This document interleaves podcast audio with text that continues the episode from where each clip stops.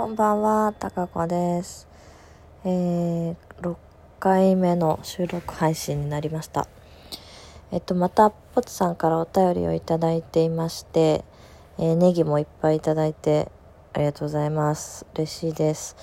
えっと、ウクレレを、あの、買ったっていう話はしたんですけど、全く、えっと、弾けませんので、あしからず。か、あの、買ってみたっていうことで、でちょっと抑えてみたっていうぐらいのノリなのですいません弾けません。えっと今日はですねあの防音室についてちょっとお話ししたいなと思ってます。えー私自身はあの、ま、趣味で音楽をやっているっていうあの身分として聞いていただけると大変ありがたいです。かなり主観が入ってると思います。えっ、とですね、まず、えー今、自宅に、防音室を設置しています。で、設置したのは去年の1月で、ちょうどコロナがこう流行る前にたまたま設置をしました。で、経緯は、うんと、あ、えっ、とね、でどういう防音室かっていうとヤマハの、えっと、セフィーヌ？っていうあのま部屋の中にもう一個部屋を部屋をというかボックスを作るっていうタイプですね。で広さは1.2畳。で、えっと、天井の高さが2.3メーターぐらい。あ嘘嘘。あ2.3メーターぐらい。のものです。でまずえっと経緯はま、趣味なんですけどやっぱり練習が、あのー土日しかできなかったのがすごくその時もうストレスででフルートをまあ習っていてでレッスンまでのあの次の練習とか発表会までの練習とかが全然できないってなって、まあ、それが嫌だった。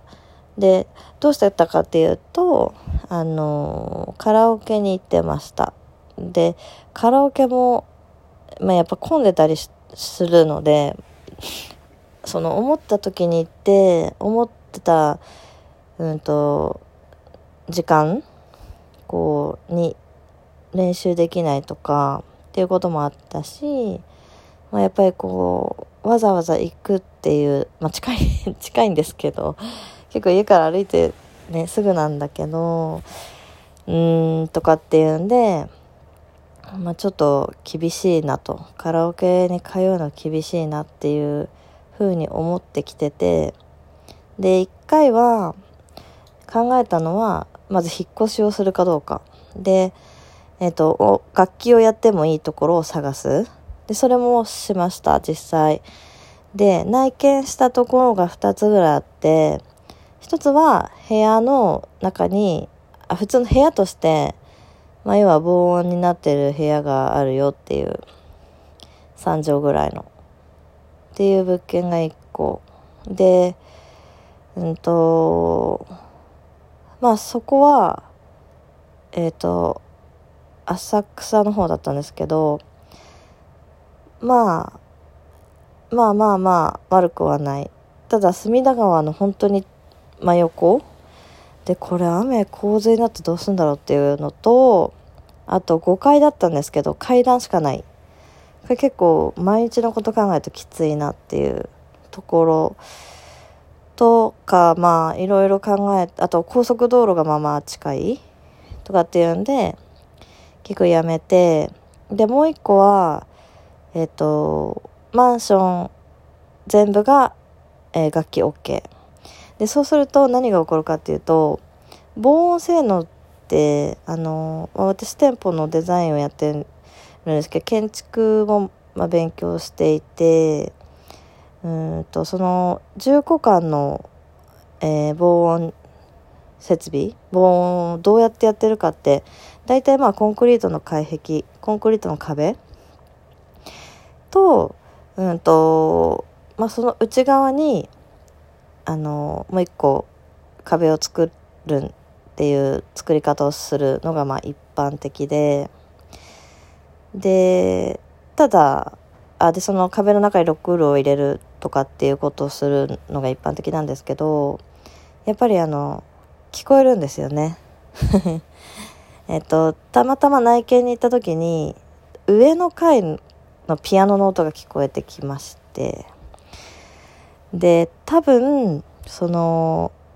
まあ音大生とかプロの方だったらそういう環境って別に苦じゃない。他の人がうんそういう自分が例えばくつろいで寝てる時とか休みの日に寝て寝てたい時とかにいいろんな回からそういう他の音が聞こえてきてもまあそんなには気になんないのかな。っって思ってでもこっちは趣味なんで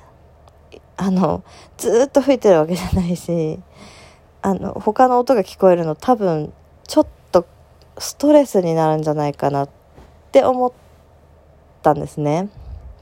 なので、えー、どっちも却下。やめました。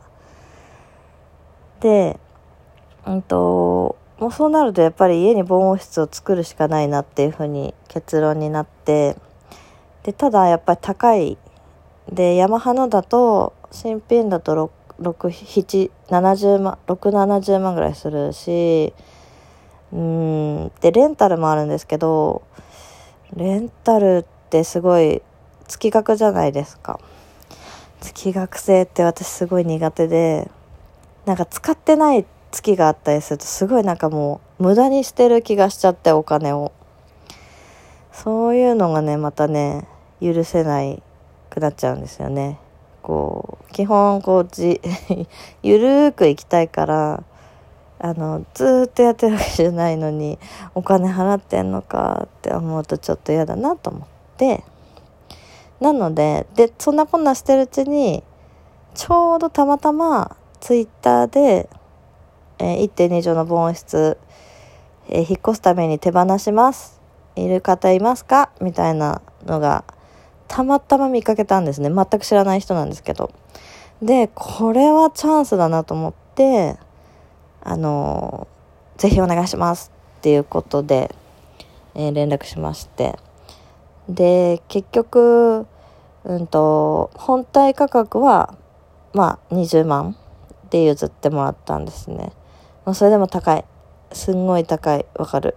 あのカラオケに行ったら何百回行けるんだっていうぐらいのレベルだから。ただ私にとってはもうあの時は金なり状態であのどんな時でも吹きたいって思った時に吹けるのがもう最高っていうんで、えー、導入しました。でやっぱ導入してよかったなって今すごい思う。まあコロナになっちゃったっていうのもあるけどそのね好きな時に練習できるっていうのがいいし時間も決められない。カラオケだとまあ2時間とか2時間半とかなって、まあ、延長すればいいんですけどやっぱちょっとね気になるしまあ匂いもあまりねいい匂いではないしとかっていうので、うんとまあ、導入してよかったなと思ってます。で、えっと、フルートとバイオリンをやるにあたっての注意点でフルートはまあ問題なく1.2畳は全く問題なく広さ的には大丈夫。でバイオリンは結構ギリ。あの斜めに座って弾く感じなんですよね。で、あと立っては弾けない。立つと弓が上に当たるから座ってしか弾けない。それがね、ちょっと難点。まあでも練習は全然できるんでいいんですけど、そこがちょっと注意点かなと思いますね。うん。で、あとは、えっと、エアコンのありなしで、これはあの、その譲ってもらう時にもその方もエアコンなしだったんですねもともとなしでで悩んで悩んであのまあ設置するためには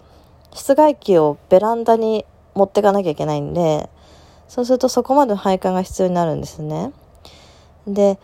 えっと、外壁に面した部分に、まあ、その防音室、箱を設置できればいいんですが、そうじゃないと、ものすごい配管が長くなったりするし、他の部屋にこう、管が出てきちゃったりするから、それも嫌だなと思って、で、その、譲ってくれた方がやってたのは、えっと、設置する部屋自体をガンガンに冷やす。あ、夏の話です。ガンガンに冷やして、えっ、と、その、防音、あ、防音室の換気扇を回して、で、まあ、こまめに開け閉めするみたいな。で、それをね、やったんですよ。去年の、その、だから夏。したら、まあ、暑い。確かに、吹いてるとすぐ暑くなるんだけど、あの、乗り切れました。だから換気扇はフルで回す。で、まあ、あの、息できなくなっちゃうんで、換気扇は絶対回さないといけないんですけど、えっと、全熱交換器っていうのついてるんで、熱が交換されるんですね。なので、それでなんとか乗り切りました。で、加湿器とか試したけど、加湿器は結局中の熱が外に出ないから全く意味がなくて、いかに中の熱を外に出すかっていうのが大事なんですよね。っていうんで、まあ、一番効率がいいのはやっぱりガンガンに冷やして、で、換気扇のカバーは開けて、もう直にエアコンの風がそこに当たる位置に防音室を設置してしのぎました。まあ、これでもうね、えっと、四季、あの、春夏秋冬、いつでも練習ができます。っていう話でした。あ、ギリギリ